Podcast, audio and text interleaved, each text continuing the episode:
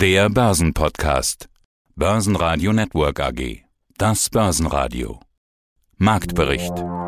Im Studio Sebastian Leben. Außerdem hören Sie zur Charttechnik von DAX, Siemens und Wacker Chemie Jochen Stanzel, Chefmarktanalyst von CMC Markets. Zu den guten Konjunkturaussichten Edgar Walk, Chefvolkswirt von Metzler Asset Management. Und zur guten Nasdaq, Trendfolger Roman Kurewitsch von Torendo. Sie hören Ausschnitte aus Börsenradio-Interviews. Die ausführliche Version der Interviews finden Sie auf börsenradio.de oder in der Börsenradio-App. Kaum kommen gute Konjunkturdaten, schon dreht die Stimmung an der Börse. So kann man den Börsentag zusammenfassen. Ein besser als erwarteter IFO-Index brachte dem DAX Schwung. Er schloss mit plus 0,9% bei 15.589 Punkten. Der ATX in Wien schloss mit plus 1,1% bei 3.471 Punkten. Die US-Börsen öffneten positiv. Der S&P und der Nasdaq Composite erreichten nach Eröffnung neue Allzeithochs. In den USA kamen Daten aus der Wirtschaft. Das Q1-BIP ist nun auch offiziell um 6,5 Prozent gestiegen. Mein Name ist Edgar Walk, ich bin Chefvolkswirt bei Metzler Asset Management. Wir hatten uns zuletzt Ende Mai unterhalten und da hatten Sie sich eher ein wenig vorsichtig positioniert, was Aktien anging.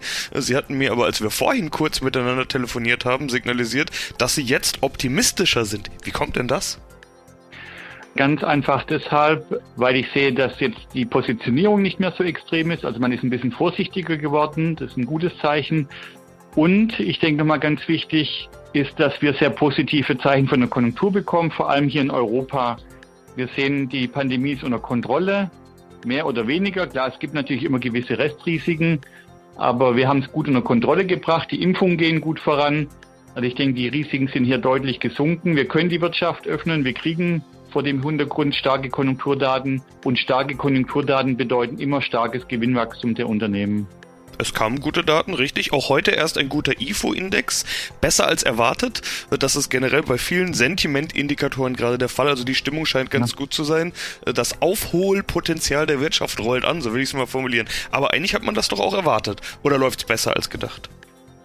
Ich denke, es läuft besser als gedacht und man hat auch immer im Hinterkopf die möglichen Risiken die natürlich auch im Preis berücksichtigt werden muss oder im Aktienkurs. Und ich denke, die möglichen Risiken sind gesunken, vor allem jetzt mit dem sehr erfolgreichen Impftempo hier in Europa. Und wir sehen auch, dass die ganzen Varianten oder Mutationen, die es gibt, mit den bestehenden Impfstoffen gut abgedeckt sind. Und von daher denke ich, ein ganz wichtiger Aspekt. Klar, wir hatten erwartet, dass es einen starken Aufschwung gibt. Der kommt jetzt, vielleicht sogar in Europa ein bisschen früher und stärker als gedacht. Äh, hier sicherlich eine positive Überraschung, aber wir haben geringere Risiken als noch vor einigen Wochen und ich denke, das ist ein ganz wichtiger Punkt.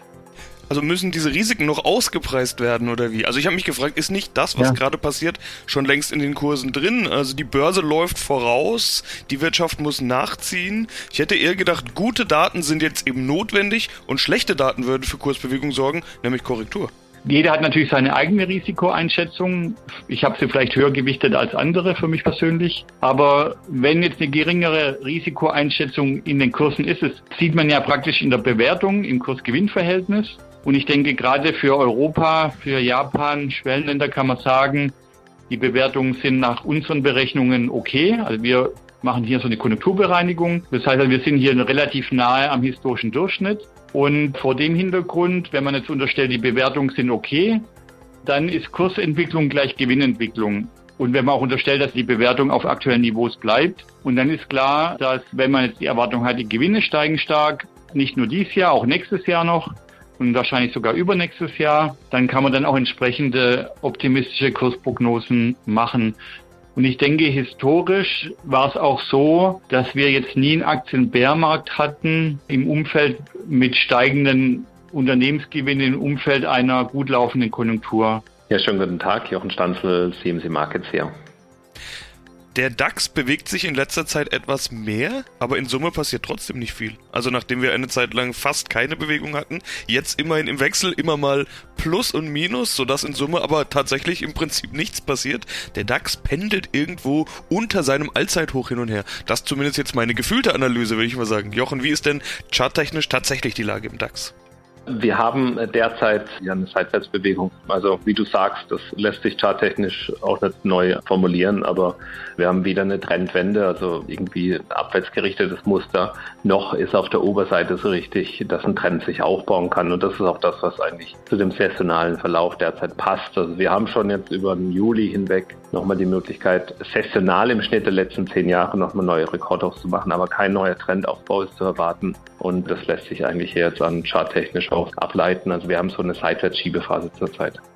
Schönen guten Tag, mein Name ist Roman Kurewitsch. Ich bin der Berater des Aktienfonds Deutsche Aktiensystem. Wir sind systematisch unterwegs, suchen die Aktien nach technischen Kaufsignalen aus und haben bei der Auswahl der Aktien keine eigene Meinung und machen dies sehr erfolgreich seit über drei Jahren. Ja, das ist ein spannendes Thema. Also regelbasiert, emotionslos. Äh, das hat einen ganz großen Vorteil. Sie müssen sich gar nicht mit all den Themen beschäftigen, die hier dauernd besprochen werden. Inflation, Notenbank und so weiter. Kann Ihnen eigentlich alles egal sein, oder? Genau, so ist es. Die Marktteilnehmer, die Aktien kaufen und verkaufen, entscheiden im Grunde für uns, welche Aktien wir dann reinnehmen müssen bzw. verkaufen müssen. Und die aktuellen Themen spielen für uns daher überhaupt keine Rolle. Ein anderes Thema aber sehr wohl, Sektorrotation. Darüber hatten wir beim letzten Mal schon kurz gesprochen und das ist ein Thema, über das ja, ich würde sagen, seit die Impfstoffe da sind, ganz viel gesprochen wird. Man ist davon ausgegangen, raus aus diesen Stay-at-Home-Aktien, raus aus den Gewinnern, die ja einen starken Trend hatten, rein in die Zykliker, die zwischenzeitlich auch einen starken Trend hatten. Jetzt hat man aber eher wieder den Eindruck, so wie der Nasdaq läuft, dass der Trend doch bei den Tech-Werten immer noch intakt ist. Ich frage mal Sie als Experten, Sie sind der Experte für die Trends. Wie sieht's denn aus? Ein DAX macht Minus, ein Nasdaq macht neue Rekorde, wie kann das sein? Das liegt vermutlich daran, dass die Vorschusslorbeeren im November, das was Sie gerade angesprochen haben, natürlich sehr stark verteilt wurden. Das heißt, diese Stay-at-Home-Aktien hatten ja schon sehr gut Gewinne äh, realisiert. Und die Zyklika sind hinterhergelaufen und das hat man dann aufgeholt. Äh, jetzt nach ungefähr sechs bis neun Monaten kommt die Wahrheit mehr oder weniger ans Licht. Das heißt, man sieht, welche Werte haben tatsächlich profitieren können bei den Zyklikern. Die gibt es natürlich auch. Und welche Werte konnten dies nicht. Also bei uns zum Beispiel eine Lufthansa hat hier eher enttäuscht. Wenn wir jetzt eben den Nasdaq, wenn Sie den nehmen, dann ist dort die Problematik, dass wir sehr viele schwergewichtete Aktien haben, wie eine Amazon, eine Google, eine Facebook, eine Microsoft, eine Nvidia, die zwischendurch jetzt mal vielleicht einen kleinen Durchhänger hatten, aber sehr stark gewichtet sind im Nasdaq selber und jetzt wieder im Kommen sind. Und das zeigt im Prinzip den Menschen, ah, die, die Nasdaq steigt schon wieder, aber im Großen und Ganzen sind es eigentlich nur eine Handvoll Werte, ich sage jetzt mal vielleicht zehn Stück Schwergewichte. Der Rest sieht eigentlich nicht ganz so gut aus und ähnlich ist es auch bei uns im DAX, wo wir die Autowerte haben, die sehr, sehr gut gelaufen sind und immer noch gut äh, laufen, während eben andere Sektoren mehr oder weniger dieses Tempo seit November nicht mehr mitgehen können. Gewinner im DAX waren Heidelberg Zement mit plus 2,7%, Delivery Hero mit plus 2,6% und Siemens Energy mit plus 2,5%. Verlierer im DAX gab es nur einen und das ist Siemens mit minus 1,2%. Siemens, schauen wir uns noch an. Klarer Verlierer heute im DAX, stand jetzt sogar einziger Verlierer im DAX. Da ist Capital Market Day, Investorentreffen. Eigentlich sind die Nachrichten, die wir da bekommen haben, recht gut. Der neue CEO Roland Busch hebt die Ziele an, will in den nächsten Jahren stärker wachsen. Das Ergebnis soll noch schneller steigen als sowieso schon geplant. Was ist da bei der Aktie gerade wichtig? Okay, wir haben ein bisschen Minus. Wie sieht's generell aus? Also wir sind bei Siemens 7% unter dem ja, April-Rally hoch, halten aber eine ganz wichtige Unterstützung bei 131, 132 Euro. Kurzfristig ist da auch erstmal eine Pause angesagt und ja, es steht technisch, ist auch da der Aufwärtstrend im Tageschart intakt. Insbesondere wenn wir die 131, 78 halten. Aber solche starken Rallies ist es nicht ungesund, wenn da auch erstmal ein bisschen eine Pause ist und das Ganze sich konsolidiert und beruhigt, passt auch ja zu dem jahreszeitlichen Muster. Siemens ja eines der DAX-Schwergewichte und ich sagte es ja eingangs, wir sind jetzt in der Sommerbörse insgesamt, da sind solche Pausen eher äh, das, was man, äh, ist nicht unerwartet, was da passiert.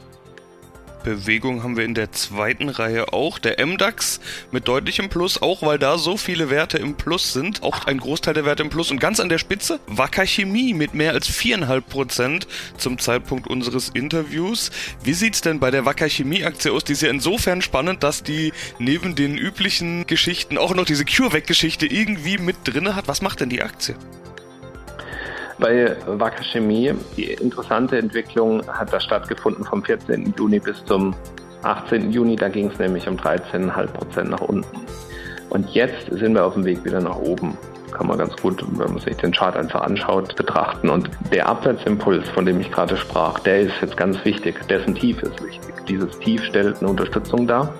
Und wenn jetzt Wacker Chemie daran scheitert, in der Bewegung nach oben auf ein höheres Hoch zu gehen, also ein neues Bewegungshoch über den 14. Juni auszubilden, wenn das nicht klappt, dass er über 143,20 liegt, das geht, und danach unter dieses Korrekturimpuls-Tief drunter geht, das ist das Tief vom 18. Juni bei 123,57, dann hätte man eine Trendwendeformation. Also solche Abwärtsimpulse muss man insofern dann beobachten. Die sind also schon bedeutsam, aber erst wenn jetzt der Weg nach oben, auf dem wir uns offensichtlich befinden, daran scheitert, ein höheres Hoch auszubilden. Ansonsten muss man sagen, ist hier seit Februar ja, der Aufwärtstrend intakt.